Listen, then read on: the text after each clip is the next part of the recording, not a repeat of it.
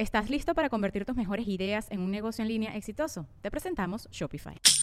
Tal vez no lo sabías, pero nuestro podcast More Than Mamis es un negocio. Y lo comenzamos, por supuesto, para desahogarnos y hablar sobre la maternidad, no para convertirnos en expertas de ventas y del e-commerce. Así que sí, necesitábamos ayuda para vender nuestro merch y poner en marcha nuestra tienda. Por eso estamos tan contentas de usar Shopify. Regístrate con tan solo un dólar por mes en shopify.com barra sonoro, todo en minúsculas. Ve a shopify.com barra sonoro para llevar tu negocio al siguiente nivel. Shopify.com barra sonoro. Estás escuchando El Dolop, parte de Sonoro y All Things Comedy Network. Este es un podcast bilingüe de historia americana en el que cada semana yo, Eduardo Espinosa, le contaré un suceso histórico estadounidense a mi amigo José Antonio Badía, que no tiene idea de qué va a tratar la historia. eh, de varias cosas. All right, popurrí. Popurrí de frustración. Es corrupción y racismo, güey. O sea, son, a eso me refiero con varias cosas. Lo clásico. El agua con radio funcionó bien hasta que se le cayó la mandíbula. ¿En qué ojo me pongo el parche? Malditos salvajes incultos. Pagaba 25 centavos a los niños de la localidad por cada perro o gato que le llevaran. No, espérate, ¿qué? El parque se hizo consciente. El parque probó la sangre, güey. Ahorita. ¿De qué se va tan? Lo bueno es que nada más te trabas cuando lees, ¿verdad? Sí, sí, sí.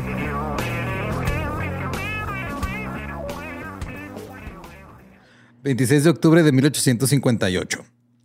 Tom Denison nació en Delhi, en Iowa. Era el tercero de ocho hijos de los inmigrantes irlandeses John y Anna Denison. En 1860 los Denison se mudaron a una granja cerca del condado de Dakota, Nebraska.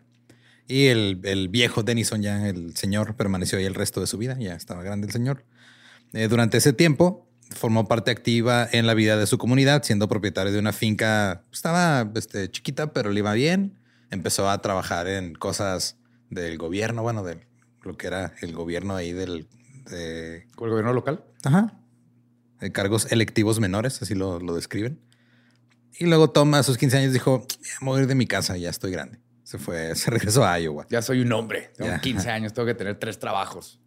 Pasó seis años como trabajador agrícola en los condados de Monona y Mills.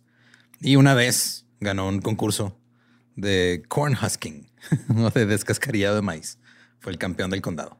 A ver, ¿quién descascarea maíz más rápido? Sí, ganó. Excelente.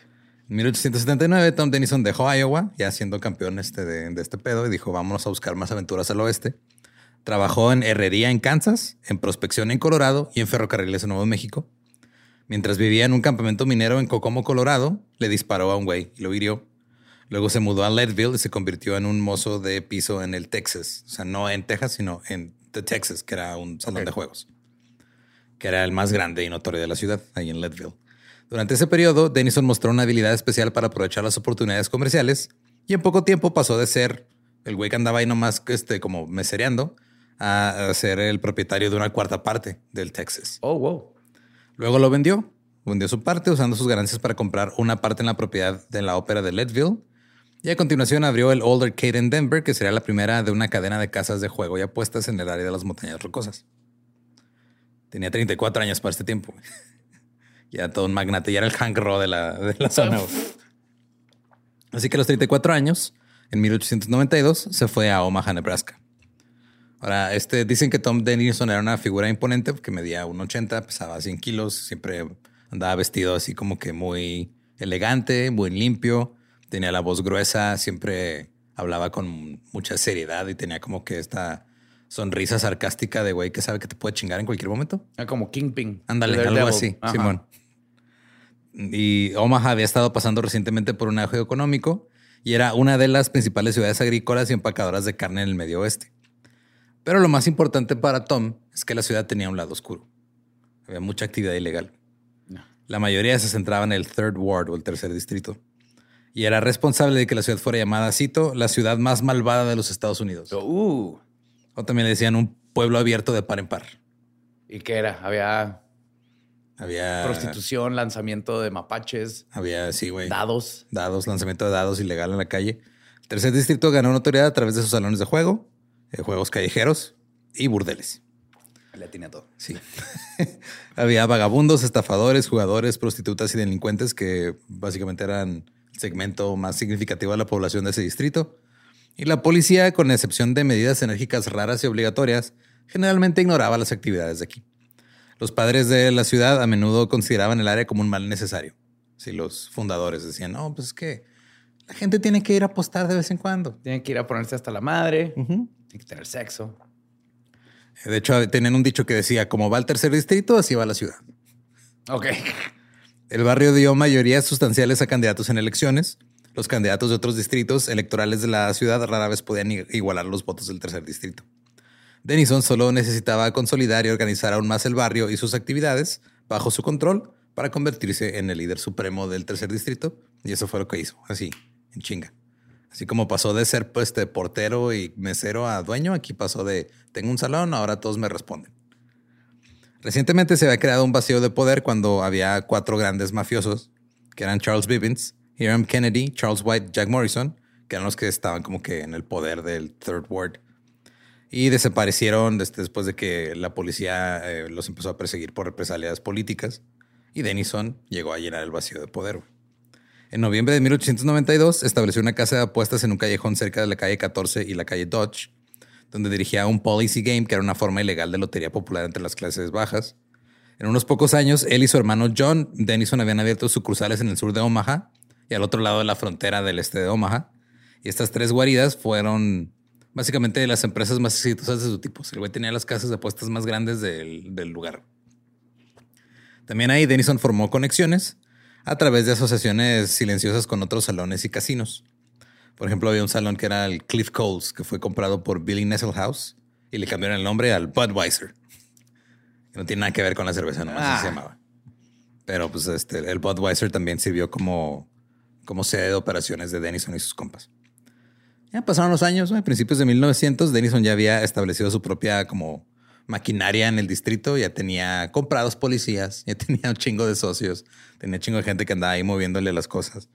Y Billy Nesselhouse se convirtió en el cerebro comercial de la organización y coordinaba todo desde el Budweiser. Ahí Denison se dio cuenta que tenía que apoyar a las minorías. Claro. Porque se aseguró de que estos grupos tuvieran representantes dentro de su maquinaria entre política comercial y legal para tenerlos a su favor cuando necesitara algo. O sea, básicamente vamos a ayudar a, los pobres para que luego los pobres voten por mí. Algo así. Ajá. Eh, por ejemplo, financió a un hombre negro para ayudarlo a comprar un burdel. Dijo, bueno, pues vamos a ponerle este, a este hombre un burdel. Y eh, obtuvo protección policial y dirigió su burdel ahí en el distrito. Y si alguna vez tenía algún desacuerdo este hombre con Denison, Denison nada más lo cambiaba por otro. Que también se el burdel. Sí, se quedaba el burdel, pero él se le cambiaba ahí para que no hubiera problemas porque había puesto a un negro y luego lo cambiaba por un blanco, pues nomás seguía poniendo a afroamericanos el cargo del burdel, güey. Y ya. Eh, Jack Bloomfield dirigió esa área durante muchos años. Y a medida de que la máquina de Denison aumentaba su poder, también aumentaba la cantidad de vicios y los periódicos comenzaron a notarlo.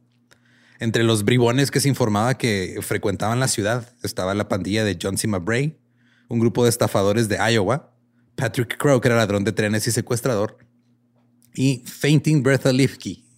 Faint, el, que se desmaya. Sí, Bertha la desmaya. Sí.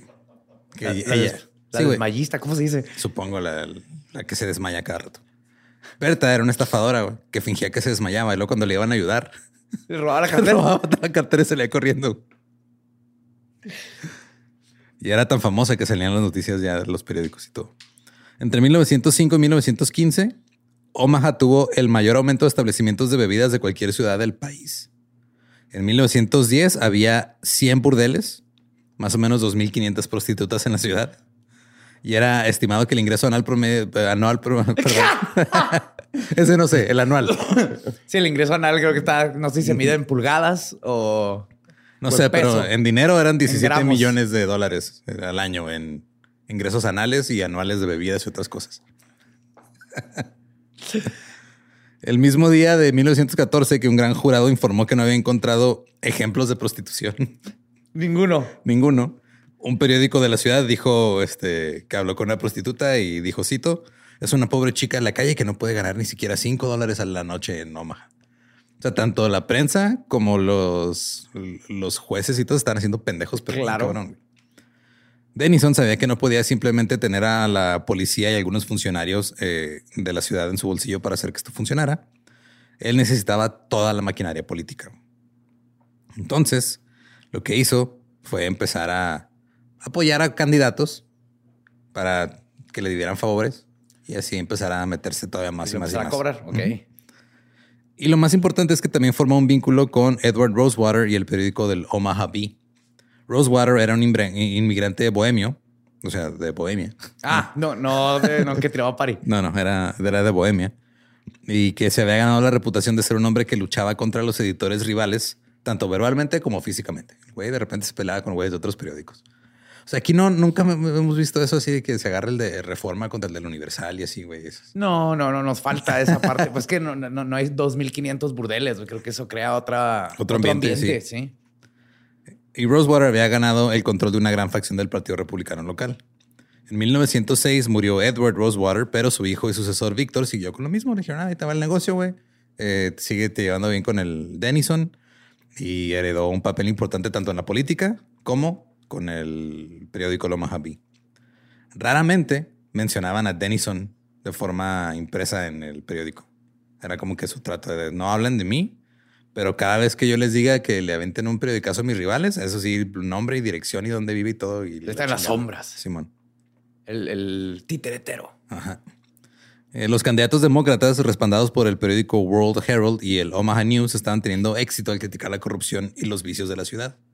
Porque era en la época en la que ya algunos lugares estaban queriendo meter la prohibición y todo, y estaban fastidiados de gente borracha todo el tiempo. De gente que se la estaba pasando bien. Estaban celosos de gente que está disfrutando la vida. No, es que esa gente está borracha, güey. No, no, pero están nomás caminando en la calle. Ajá. Donde no hay prostitutas, no son pero mujeres. la Biblia dice, látex. La Biblia dice que no puedes andar ahí borracho todo el tiempo, güey. Por eso hay que prohibirles todo el alcohol a todos. Esa era la lógica. Pero eh, uno pensaría, de, ah, ok, pues están los demócratas diciendo que todo está corrupto, está la chingada, seguro Denison está perdiendo poder. Y no, todo lo contrario. Eh, no sé cómo Denison logró colarse a un puesto político, que es probablemente el puesto político más eh, inútil que he escuchado en mucho tiempo. Era el inspector de aceras. O sea, su trabajo es revisar la banqueta. Sí, güey. Y luego su hermano Pat asumió el codiciado puesto de capataz del departamento de calles. No, o sea, entre los dos, digo, no, carnal, mira, este pinche asfalto sí está gris. Sí está gris. Pero eso nada más era el principio, güey. Luego el hijo de Pat se convirtió en oficial de policía. Ah, bueno, él sí tiene un puesto. Y el hermanastro de Billy House en comisionado de la ciudad. Entonces fue como que sí, o sea, a mí dame un puesto ahí pendejo, pero mira, ese güey, a mi sobrino lo metes de policía, acá a mi compa lo, lo pones en comisionado ya que a mi primo lo haces el encargo de bancas, porfa. y luego Louis Burmeister, un dueño de un salón del Third Ward, fue seleccionado presidente del consejo de la ciudad. Al año siguiente, Johnny Lynch, el aliado más importante de Denison después de Denzel House, fue elegido miembro de la comisión del condado y poco después se convirtió en presidente de la comisión del condado. La elección de Lynch fue importante para Denison porque le dio control sobre los jurados. Y ya de repente, nadie estaba siendo condenado por por cosas relacionadas a sus negocios. Así agarraban a alguien y ya, ah, no, pues es que no, no hay evidencia. No, es que cuando se desmayó Berta, tu cartera se cayó en su bolsa. No fue su culpa. Inocente. En 1906, James, también conocido como Cowboy Jim Dalman, fue elegido alcalde. Y el alcalde adoptó una política de no intervención en lo que se refería al juego de la prostitución. Yo no me meto. Ah, o sea, me meto para ciertas cosas, pero no para otras. No, no, no, no voy a ir a prevenir. No. Y todo siguió funcionando sin problemas. La maquinaria agarró más fuerza. Denison se encargó de estar repartiendo mordidas y dinero por todos lados. Y las banquetas estaban bien Estaban limpias, güey. Todas las banquetas estaban limpias. Y, planas. y esto siguió hasta 1918, cuando de repente todo se vino abajo. Porque primero, en 1916, Nebraska aprobó una enmienda constitucional estatal que permitía la prohibición. Luego el Estado aprobó una ley electoral que dificultaba mucho más eh, alterar las urnas, porque era lo que se usaba, lo hemos platicado, ¿no? que nomás llegaban y metían votos a lo pendejo a las urnas. Ya no se iba a poder, ya no, iba a ser tan fácil. Y finalmente el ejército le prohibió a todos los militares que visitaran el, tercer distrito. Entonces la gran mayoría de la clientela de los burdeles y de los bares eran militares. Y ya el ejército dijo, ya estuvo, están llegando, no podemos invadir otros países y están pedos todo el tiempo. O con sífilis y gonorrea y mil cosas. Todavía no había penicilina. Ajá. En las elecciones municipales de 1918, Denison perdió a cinco de los siete comisionados municipales. También perdió al alcalde Cowboy Jim y su poder político fue aniquilado básicamente de la noche a la mañana. Porque resulta que la gente de Omaha quería reformas y estaba cansada de los escándalos en el gobierno del condado y el departamento de policía corrupto y la sanción de contratos municipales sin, este, sin licitación y todo ese tipo de cosas, ¿no? De la- A lo que estamos bien acostumbrados acá Sí. en México. Y comenzaba una nueva era para Omaha. Edward Smith, un abogado exitoso, fue elegido para ser nuevo alcalde.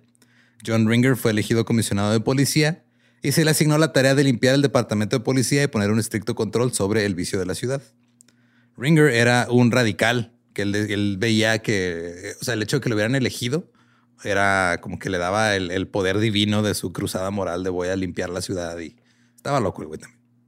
Ahora sin poder, Denison miró a su alrededor, analizó lo que estaba pasando en Omaha y en todo el país y trató de buscar una solución a este problema de no tener poder. Y se dio cuenta que Omaha había cambiado significativamente desde el 1900. Porque la era de la Primera Guerra Mundial creó una demanda de mano de obra en las regiones industriales, más allá del sur, en ciudades del norte y en los Great Plains, ya más el norte. Y la inmigración se redujo drásticamente durante la guerra y cerca de 5 millones de estadounidenses se habían metido al ejército. Entonces había eh, enormes ofertas de trabajo en ese tiempo, pero como ya estaba eh, terminando la guerra, pues ya iba a haber este, una escasez de mano de obra. Entonces, las fábricas e industrias reclutaron trabajadores afroamericanos del sur, porque se les fueron los blancos a la guerra y fue de, ah, pues tráete afroamericanos. Y los incitaban a mudarse al norte, les ofrecían pagar su tren. De, vente, güey, te pago lo del tren y cáele. Las noticias de los trabajos disponibles en las ciudades del norte circulaban de boca en boca y a través de los periódicos afroamericanos, porque pues, ellos tenían sus propios periódicos también. Y Omaha tenía una escasez de mano de obra con más de 20 mil ciudadanos que se habían ido a la Primera Guerra Mundial. Ahora, los afroamericanos del sur querían huir de lo que estaba pasando en el sur Ajá. con la parcería y las leyes de Jim Crow. Así que dijeron, ok, vámonos al norte, allá son más, eh, no sé, eh, menos salvajes. Menos salvajes. Ya has visto sus banquetas, güey. Tienen comisionados de banquetas. Así que 450 mil afroamericanos emigraron al norte durante lo que se llamó la Gran Migración y se distribuyeron por diferentes estados. La población afroamericana de Omaha cambió drásticamente. Ahora ya los ferrocarriles y las plantas empacadoras ofrecían muchísimas oportunidades de trabajo eh, y perspectivas buenas, este, prospectos económicos para gente que no necesitaban que tuviera eh, ni cierto nivel de educación, era puro trabajo manual. Entre 1910 y 1920, la población negra de Omaha pasó de 10.300 a 190.000. Oh, wow. Y al mismo tiempo, muchos sindicatos empezaron a declararse en huelga porque les estaban pagando de la chingada. Entonces, muchos afroamericanos que llegaban no tenían idea de que los estaban agarrando de, pues, de scabs, o sea, para ir acá a reemplazar a los que estaban en huelga por ser de sindicato. Entonces, la gente del sindicato se empezó a ir en contra de los afroamericanos. Y los negros aprendieron rápidamente que de lo que estaban escapando en el sur, también empezó a pasar en el norte. Claro. Ahora, los soldados que regresaron del frente de guerra descubrieron que las comunidades negras habían crecido en las ciudades del norte, a menudo en áreas que antes eran habitadas por blancos, y empezaron a resentirse. Se acumuló este resentimiento económico a medida que la disponibilidad del trabajo se volvió escasa para los veteranos. Entonces se van a la guerra, regresan, ya cambió toda la ciudad y no les dan trabajo. El vecindario ya hay comida rica, pero no hay trabajo. No hay trabajo. Y para colmo, los sindicatos no aceptaban miembros negros, por lo que los trabajadores negros simplemente tomaban los trabajos que de otro modo no podían tomar. O sea, es de, ah, güey, pues, o sea, no quieres que tome tu trabajo porque estás en huelga con tu sindicato, pero no me quieres aceptar el sindicato para ayudarte a hacer huelga, entonces pues voy a agarrar el jale, güey. El año de los linchamientos estaba sobre los Estados Unidos. Eh, los linchamientos mataron a 78 personas negras en 1919, en lo que se conoce como el Verano Rojo de, mil- de 1919. En el sur había turbas violentas de cientos, si no es que miles de personas que publicaron en el periódico. Oigan, va a haber un linchamiento. Se anunciaban así en el clasificado. Estás linchamiento, brinca, brinca Menudo y los chili domingos. beans. Tres de la tarde, traigan sus toppers. Por ejemplo, cerca de Ellisville, en Mississippi, anunciaron el linchamiento y la quema de un presunto violador llamado John Hartfield, con un titular que decía, cito, 3.000 se reúnen para quemar a un negro.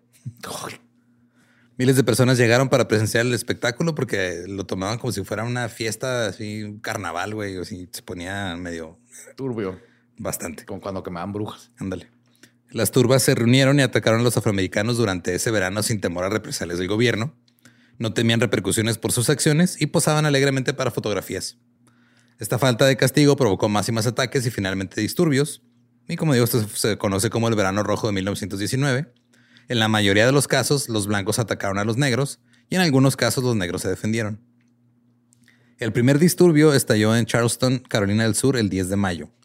Fue iniciado por marineros de la Armada de los Estados Unidos. Tres hombres negros fueron asesinados.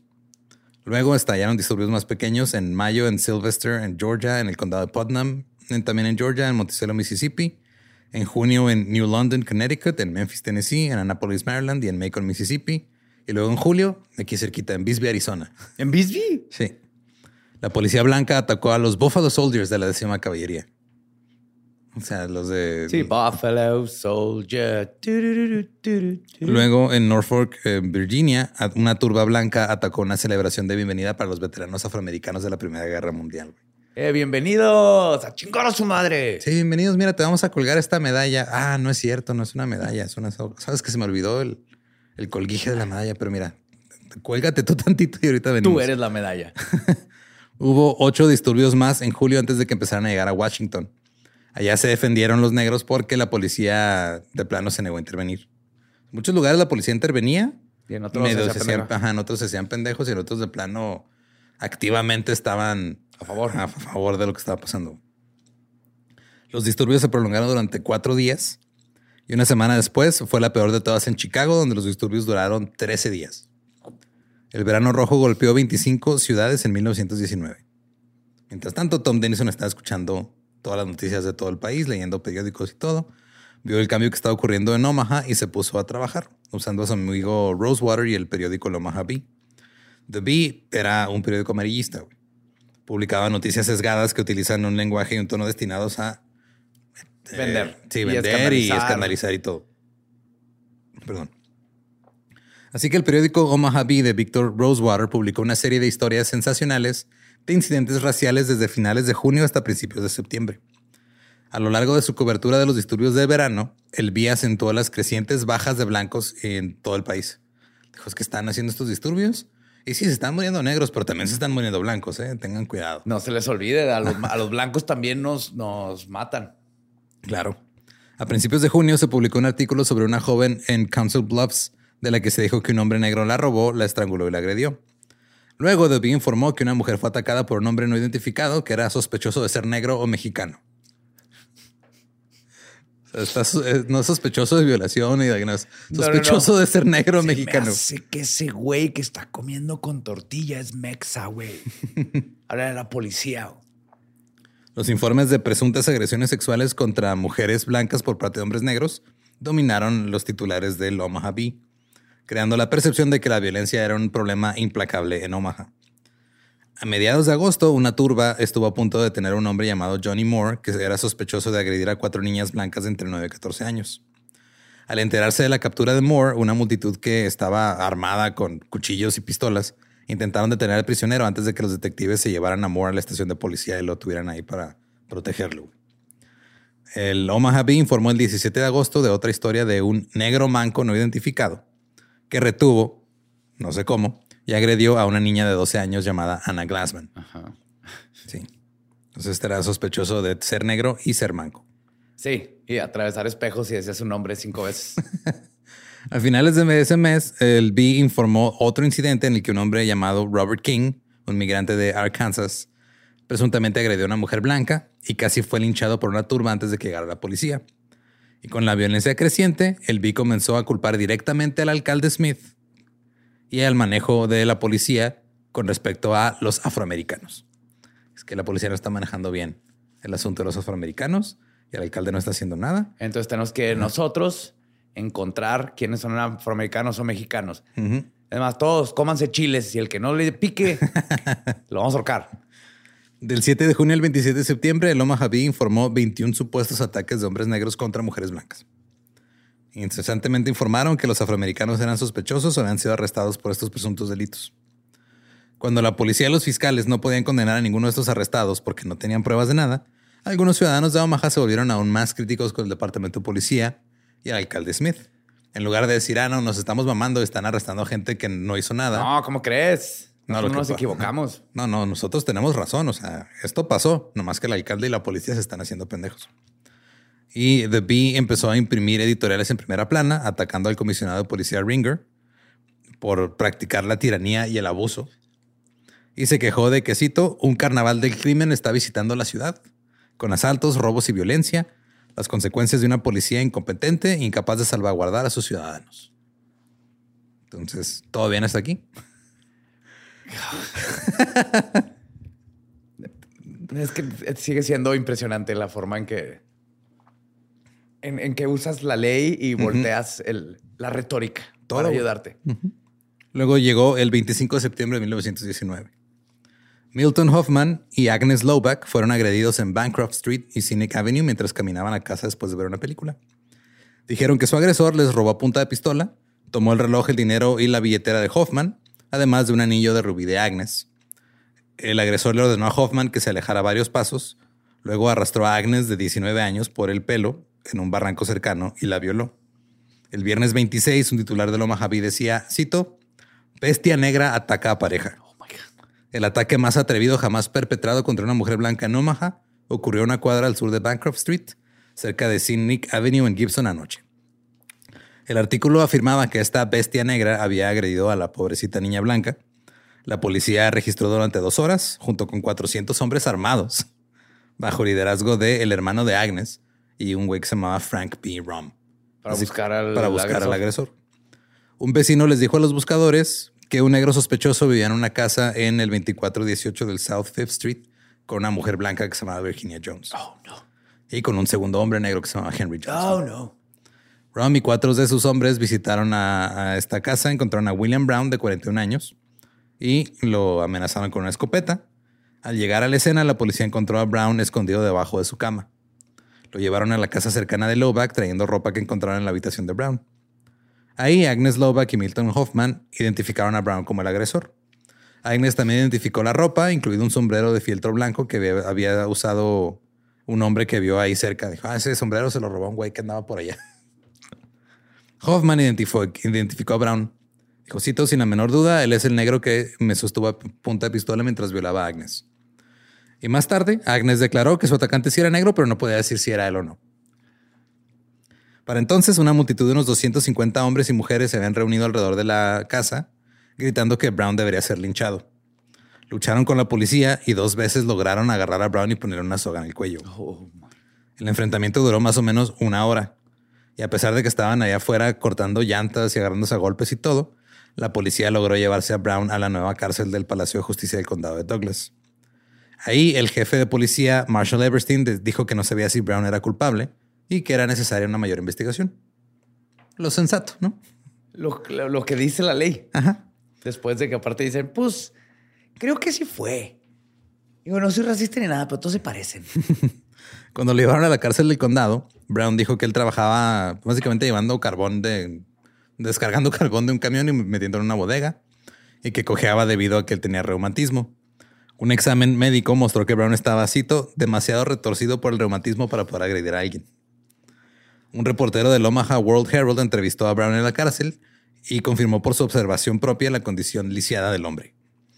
Su reumatismo crónico significaba que Brown sería incapaz de dominar a Lowback y Hoffman. Eso fue lo que concluyó Jim McKee, un reportero de otro periódico.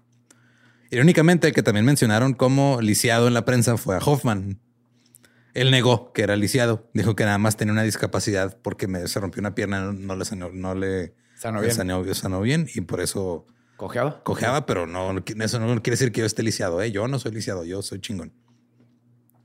Aproximadamente a las 2 de la tarde del 28 de septiembre, Hoffman consiguió que unos 200, en su mayoría jóvenes hombres de la escuela de Bancroft, lo siguieran hasta el juzgado y trataran de tomar a Brown.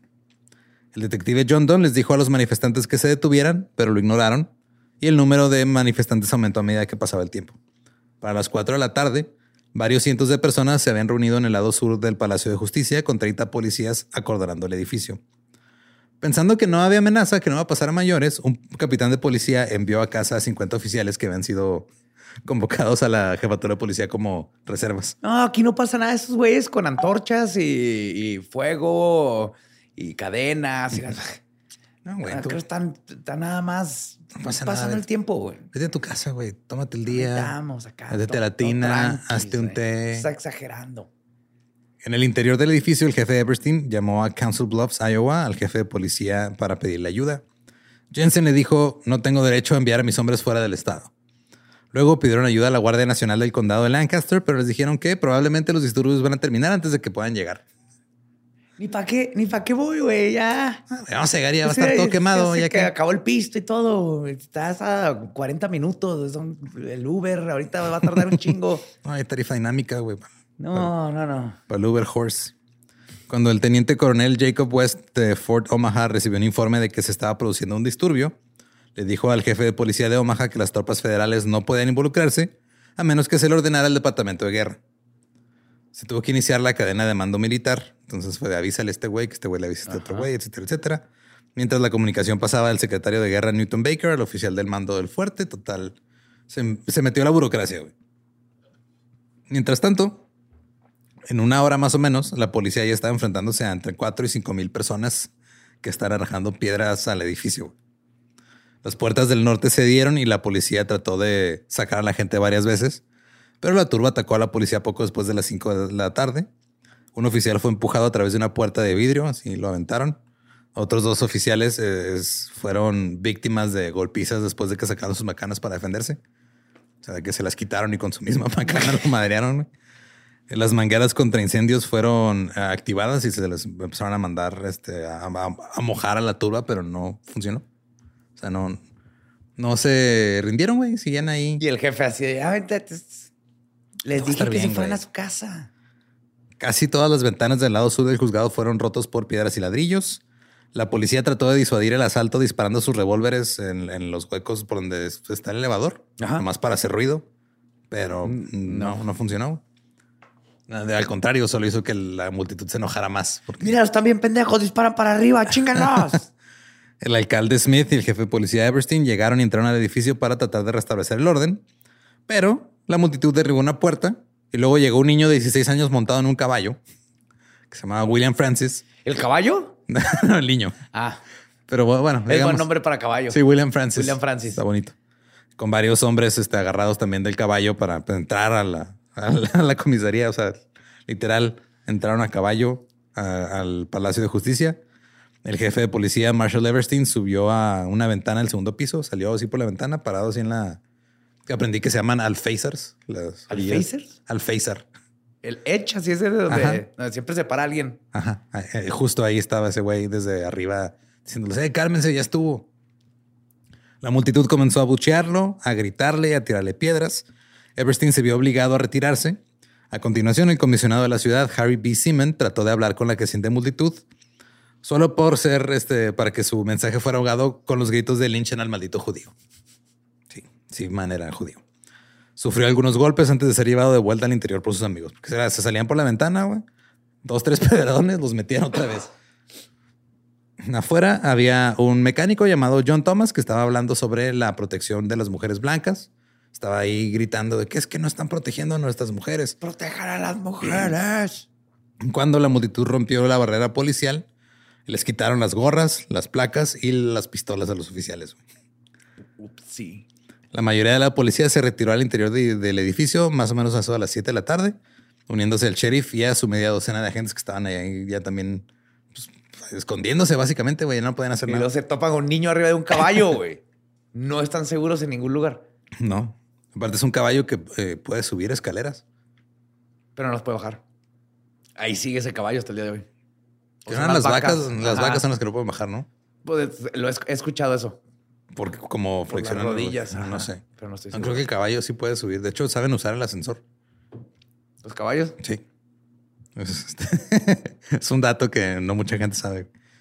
Las casas de empeño, la tienda Walter G. Clark y el Townsend Gun Company fueron asaltados en busca de armas. A las 8 de la noche, la turba comenzó a disparar contra el edificio con las armas que se robaron. El alcalde Smith salió por las puertas de la calle 17 para enfrentarse a la multitud. Les pidió que se olvidaran del prisionero y que permitieran que los bomberos apagaran las llamas, porque había varias cosas en fuego. Fue golpeado con un bat, fue atacado por la turba, les dijo que no les iba a entregar al hombre, dijo voy a hacer cumplir la ley incluso con mi propia vida, así que la multitud empezó a gritar cuélguenlo. Oh, oh. Le pusieron una soga alrededor del cuello, el alcalde fue arrastrado hasta el semáforo de la calle 16 Se arrojó la cuerda sobre una barra, se apretó alrededor de su cuello y de repente llegó un güey que se llamaba Russell Norgard y le quitó la cuerda y le salvó la vida al alcalde que estaba inconsciente y se lo llevaron al hospital. Oh, oh. Llegaron refuerzos policiales ya con la con el arma desenfundada, güey, ya listos para tirar a matar si era necesario. La multitud se apresuró a regresar al edificio del juzgado y empezaron a aventarle gasolina. Entonces empezó a propagarse el incendio y eso obligó a la policía a retirarse al segundo piso. Y el primer piso estaba en fuego. Entonces fueron subiendo así de piso. Eran cuatro pisos, me parece. Los bomberos llegaron con mangueras. La multitud llegó y cortó las mangueras para que no apagaran el fuego. Tomaron las escaleras de los bomberos y las usaron por entrar por las ventanas rotas del segundo piso del juzgado. Güey, proactivos sí son estos cabrones. Güey. Necesitamos armas, tienda de pistolas. ¡Wow! Bomberos, agarren las escaleras, vámonos. Sí, o sea, estos güeyes, este, a caballo, métanlo al elevador. a diferencia de los de la colonia de Oglethorpe, estos güeyes sí querían hacer cosas. Sí, sí, sí. horrible su objetivo, pero qué nivel de, proactividad. y pensar por afuera de la caja. Mientras este, dirigían una, una carga de personas para tratar de llegar por Brown por unas escaleras, Louis Young, otro muchacho de 16 años, fue asesinado a tiros. Fue no se sabe quién disparó, se asume que fue un policía, pero empezaron a tirar disparos y pues, se murió un chavito de 16 años. Policías y ayudantes del alguacil subieron al cuarto piso y estaban eh, cada vez iban huyendo de la turba. La turba iba subiendo también de piso y estos güeyes iban subiendo al piso que seguía. Entonces esos ya estaban en el cuarto piso. El primer piso estaba en llamas. El segundo ya también se estaba empezando a quemar. La gente estaba en el tercer piso encabronada, gritándoles y destruyendo todo, güey y de repente alguien dijo no dejen que nadie salga. Así que la turba colocó a hombres armados con las armas de los policías y las que se habían robado en las puertas para evitar que alguien saliera. El alguacil Clark condujo a Brown y a 121 compañeros de prisión al techo, pero cuando estaban en el techo los empezaron a disparar desde otros edificios. Clark convenció a los alborotadores en las escaleras que permitieran que los prisioneros se fueran. Fue, güey, o sea, mínimo de que ellos no tienen la culpa. Dejen que ellos se vayan. Los oficiales y los, y, los, perdón, el alguacil y todos los funcionarios comenzaron a hablarle del, por teléfono a sus esposas a despedirse, güey. Ya de plano. Ya de plano. Qué miedo. El secretario adjunto del tribunal, Acel Steer, al darse cuenta de que varios libros de registro estaban amenazados por el fuego, fue a su oficina, agarró varios libros de registro del distrito y se los llevó a una bóveda. Dijo aquí es un lugar seguro. Llevó a tres policías que estaban heridos hasta la bóveda y luego alguien les cerró la puerta y los dejaron atrapados ahí adentro. ¿Pero fue para salvarlos?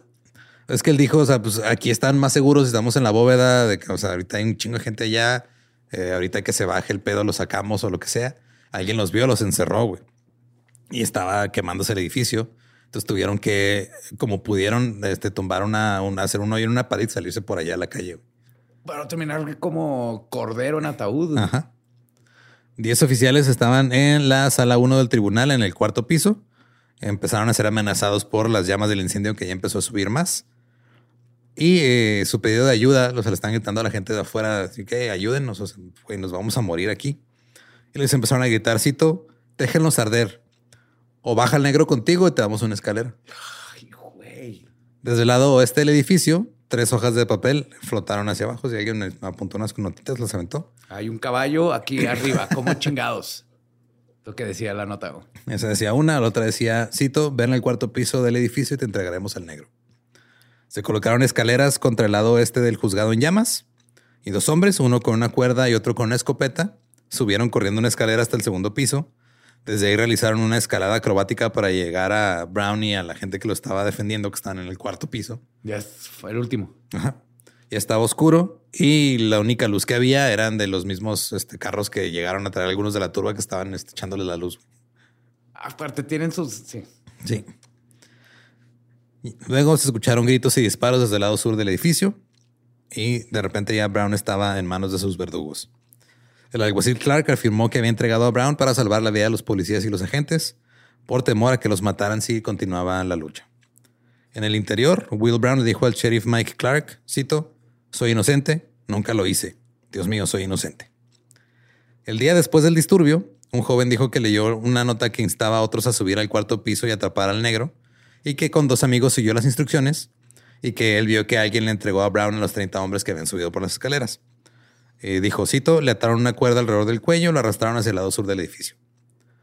Ahí Brown fue golpeado hasta quedar inconsciente, le arrancaron su ropa cuando llegó a las puertas, todo ensangrentado lo llevaron abajo y lo entregaron a la horda que lo esperaba para que lo colgaran. Varios hombres levantaron el cuerpo de Brown en el aire mientras la multitud victoriaba. O sea, lo agarraron de la soga y lo traían ahí. Este. Body surfing, pero. Básicamente. pero en feo. Ajá. Y este Brown murió.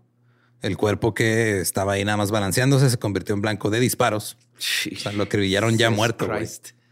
Después de 20 minutos, los restos de Brown fueron bajados y atados a un automóvil de policía que la turba se había robado. Y lo arrastraron por las calles. Como recién casados. Ajá. Ahí fue quemado con combustible de oh aceite las lámparas de señalización que se utilizaban para la reparación de calles. Y luego los restos carbonizados de Brown fueron arrastrados otra vez detrás de otro auto por las calles del centro. No me faltó miarlo, enterrarlo boca abajo. Pues casi, güey. Henry Fonda.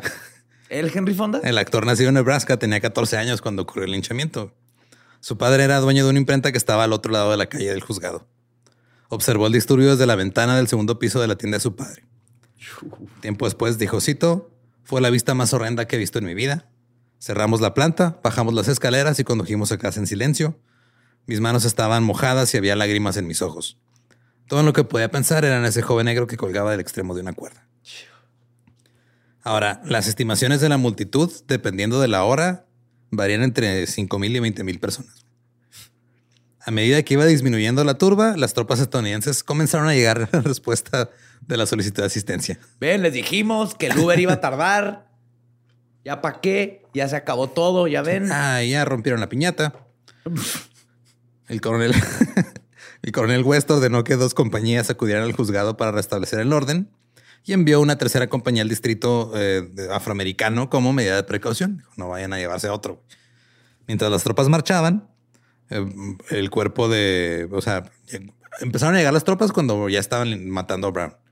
El día siguiente había trenes especiales que trajeron refuerzos de los campamentos del ejército de Iowa, Kansas y Dakota del Sur. Y al, día siguiente había 1.600 soldados en Omaha. Que habían visto que todo, o sea, que en Chicago había durado muchos 13 días casi, güey, que se había extendido mucho. Entonces, al final tuvieron que ir más que nada para evitar que se hiciera más grande, pero no tanto porque quisieran. Sí, no había de otra. No, se nos va a convertir en otro incidente y luego tenemos que ir a otro lugar. El juzgado, que tenía siete años de haberse construido, un edificio de cuatro pisos que había costado un millón y medio de dólares, sufrió un millón de dólares en daños. Se quemaron los registros de impuestos, los índices, las escrituras de tierras en las oficinas del registro de oh, escrituras. Bueno, depende. La oficina del secretario del condado fue destruida, el mobiliario el equipo de muchas otras oficinas quedaron en ruinas. Eh, tres hombres fueron, eh, resultaron muertos como víctimas de la furia de la turba. William Brown, obviamente, el adolescente Louis Young y H.J. Heikel, que era un empresario que fue baleado en el abdomen mientras caminaba porque pues le tocaron balas perdidas. Cincuenta y tantas personas resultaron heridos con cortes, contusiones, golpes o este, con problemas por inhalación de humo. El fiscal del condado, Abel Shotwell, proclamó que se haría cumplir la ley y que se procesaría a los alborotadores. El ejército comenzó a arrestar a los cabecillas de la turba, basándose en fotografías que le fueron confiscadas al público. El general Wood entrevistó personalmente a varios miembros de la turba. El ejército confiscó eh, fotografías de los reporteros o de gente que había tomado fotos de lo que estaba pasando y empezó a buscar, a ver, este güey se parece a tal, vamos a ver qué pedo. Arrestaron a 100 hombres acusados de participar y la policía compiló su propia lista de 300 participantes. Entonces, entre el ejército y, la policía... Habían 400. Habían 400. Uno de los primeros nombres de la lista era Milton Hoffman, el que decía que no estaba lisiado y que este, fue atacado junto con Agnes, supuestamente. Supuestamente. Por William Brown. Pues resulta que Milton Hoffman era secretario de Tom Denison. What? Ajá. Y fue acusado de conducir a la turba desde el sur de Omaha hasta el juzgado e incitarlos hasta que se volvieran frenéticos. Así que Denison sacó a Hoffman de la ciudad y lo llevó a Denver antes de que pudiera ser arrestado donde trabajó para otro corredor de apuestas durante siete años antes de regresar a Omaha. 15 hombres tomaron el juramento del gran jurado el 8 de octubre de 1919. El, sheriff Clark seleccionó a otro hombre llamado Henry Dunn, que era un hombre leal a Tom Denison y era ex jefe de policía. Y empezaron las acusaciones y todo este pedo entre octubre y noviembre. Incluían cargos de asesinato con revólver, eh, de colgar, golpear, magullar, herir, disparar, asfixiar, estrangular a, William Brown. Cortar mangueras de bomberos. Ajá. No, digo, esto nomás es lo que le hicieron a William Brown, fuera de lo oh. que le hicieron a todos los demás. También hubo acusaciones de incendio premeditado, allanamiento de morada e incitación a, eh, a otras personas a cometer esos mismos actos. El gran jurado emitió 189 acusaciones. El más joven en ser acusado y arrestado se llamaba Saul Francis, tenía 12 años. Chico. Y él había instado a otros alborotadores a que lo siguieran mientras subieran una escalera para tratar de llegar con Brown. Solo unos pocos de los arrestados fueron procesados, en su mayoría por cargos menores. Dos excepciones fueron Ralph Snyder y Claude Nethaway, ambos acusados del asesinato de Brown. Eh, se dice que desde lo alto de una, de una patrulla que quemaron, Snyder dijo, cito, le hemos mostrado al negro lo que puede ser una turba del norte. Así como para que dijeran, ah, mira, creen que nomás en el sur, no, acá también podemos. No, nosotros también aprendimos las mismas cosas. Acá tenemos mejores escuelas de linchamiento que ustedes, de hecho. Nuestras cuerdas de seda. Y Ralph Snyder y Cloud Hathaway fueron declarados no culpables después de una breve deliberación del jurado. What? ¿Cómo? El jurado tenía pura gente de Denison.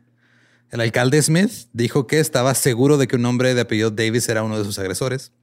Davis fue acusado de intento de asesinato, lesiones corporales graves conspiración para asesinar, reunión ilegal y disturbios. Pero Davis dijo, no, yo estaba en mi casa. Y fue absuelto, no, no fue condenado por nada. Ah, ¿ya? Ya. Oye, dice el alcalde que casi lo matas, güey. No, yo estaba en mi casa, estaba viendo Golden Girls. Ah, ok, no, pues gracias. Este, buscamos después al, que tal vez fue. Si sabes algo, nos avises, ¿no, porfa? Sí, sí, sí, claro. A pesar de la presencia de miles de personas, pocas cooperaron con las fuerzas del orden. Básicamente se hizo como una conspiración de silencio en todos lados de güey. Nadie diga nada. Pues sí, no, también para cuidarte. Así que hay uno y luego cabemos todos, cállense. Y luego el informe del gran jurado dijo que las personas de la turba estaban bajo la influencia del alcohol, que habían sido alcoholizados por los salones locales y que la pandilla este, había instado a la multitud a beber y a estimular el entusiasmo por la tarea en cuestión. Ah, sí. Yo me acuerdo de un spring break me puse bien pedo y terminé quemando una estación de policía. Es que te entusiasmas mucho cuando estás pedo, sí. Entran estas ganas de linchamiento a minorías. Y con el tiempo se fue, se fueron, fueron saliendo las noticias o las, las versiones reales de muchas de las notas del Omaha Bee de estos presuntos violadores negros. Ajá. Muchas de ellas, sí hubo casos obviamente de, personas este, afroamericanas que agredieron a alguien, pero la gran mayoría eran güeyes blancos pintados con blackface. No es cierto. Era gente de Tom Denison, güey, que se ponía blackface, iba a hacerla de pedo, lo, reportaba el periódico. Para crear un pánico. Para crear un pánico. Todo porque el güey le quitaron el poder político. La gente señaló a Denison, pero sus seguidores decían, no, él nunca haría algo así. Y este, este Willie Maher, uno de los incondicionales de Denison, negó que él tuviera algo que ver con los disturbios, pero cito, no digo que no le divirtiera la forma en que se arruinó la administración en turno. Y sí, el peor es de que no había evidencia para demostrar la participación directa de Denison. Pero pues toda su gente estaba ahí. Ajá. Eh, y su larga relación con el Omaha Bee y su campaña para desacreditar al alcalde Smith, su influencia política legal y el hecho de que el güey que acusó a William Brown era su pinche secretario todos modos no hubo manera de, de, hacerlo responsable de algo, güey. Hoffman, el hombre que estaba con la señorita Agnes Lobach la noche en que supuestamente fue violada por Will Brown, pues se fue, este, digo, era empleado de Denison. Su tío lo había recomendado con él unos años antes, después de que Hoffman completara un curso de negocios. Trabajó como secretario de Denison, le ayudó a rellenar este, boletas y urnas electorales. Votó antes de cumplir 21, lo cual era un crimen y desapareció justo después del disturbio. Fue a Denver, donde se casó con Agnes. Trabajó para un amigo de Denison que tenía salas de apuestas. Más tarde regresaron Agnes y Milton a Omaha, donde pasaron el resto de sus vidas sin que nadie los molestara. Algunas personas condenaron lo ocurrido, pero existía un consenso de aceptación, incluso aprobación del linchamiento, tanto en Omaha como en otras ciudades. La violencia no provocó ninguna iniciativa para mitigar el racismo o mejorar las condiciones de la comunidad afroamericana de Omaha. Dos años después de los disturbios, el Ku Klux Klan formó un clavern en Omaha. El alcalde Smith sufrió daños políticos y Denison ganó las próximas elecciones, su maquinaria política otra vez. Le funcionó. Le funcionó. Y durante la larga carrera de Henry Fonda, dos de sus mejores películas, Young Mr. Lincoln y The Oxbow Incident, presentaban linchamientos como puntos principales de la trama. Se quedó traumado. Se quedó traumado. Es que está, imagínate, güey, saber eso. Son de las cosas que no puedo ver cuando hay así es, horrible. Chorro de gente contra alguien que, es, que está sin defenso, es así de Y si quieren, pues, si quieren pasar un mal rato, googleen las fotos, eh, pero no lo ah, recomiendo. No. lo recomiendo para nada. Pero esa es la historia de Tom Denison y el disturbio racial de Omaha. Como un güey nomás, o sea, primero era de, ah, pues, o sea, voy a usar las minorías cuando me conviene y ahorita me, o sea, me conviene darle un burdel a un afroamericano para tenerlos contentos y ahora me conviene hacer que 20 mil quemen a otro para ganarme el poder otra vez. Y chingar al güey ese que me caen los huevos. voy a usar blackface como un arma. Pues ahí está, si quieren escuchar el episodio original en inglés, es el episodio 86 de The Dollop, Tom Denison and the Omaha Riots. Recuerden que nos pueden seguir en todos lados como arroba el Dolop. A mí me encuentran como ningún Eduardo. Y a mí me encuentran como el va diablo. Y si no conocen su historia, van a estar condenados a no saber que los caballos saben usar ascensores. ¿Estás listo para convertir tus mejores ideas en un negocio en línea exitoso? Te presentamos Shopify. Tal vez no lo sabías, pero nuestro podcast More Than Mamis es un negocio y lo empezamos por supuesto para desahogarnos y hablar sobre la maternidad, no para convertirnos en expertas de ventas y del e-commerce. Así que sí, necesitábamos ayuda para vender nuestro merch y poner en marcha nuestra tienda. ¿Y cómo suena con Shopify? Llegó otra venta. Shopify es la plataforma de comercio que está revolucionando millones de negocios en todo el mundo. Ya seas un emprendedor desde tu casa o desde donde sea, Shopify es la única herramienta que necesitas para iniciar, administrar y hacer crecer tu negocio sin dificultades. Con Shopify puedo gestionar pedidos, envíos y pagos desde cualquier lugar, brindándote toda la información y estadísticas de tus ventas al detalle. Regístrate para un periodo de prueba con tan solo un dólar al mes en shopify.com barra sonoro, todo en minúsculas Ve a shopify.com barra sonoro para llevar tu negocio al siguiente nivel. Shopify.com barra sonoro. Lucky Land Casino asking people what's the weirdest place you've gotten lucky. Lucky? In line at the deli, I guess. Aha, in my dentist's office.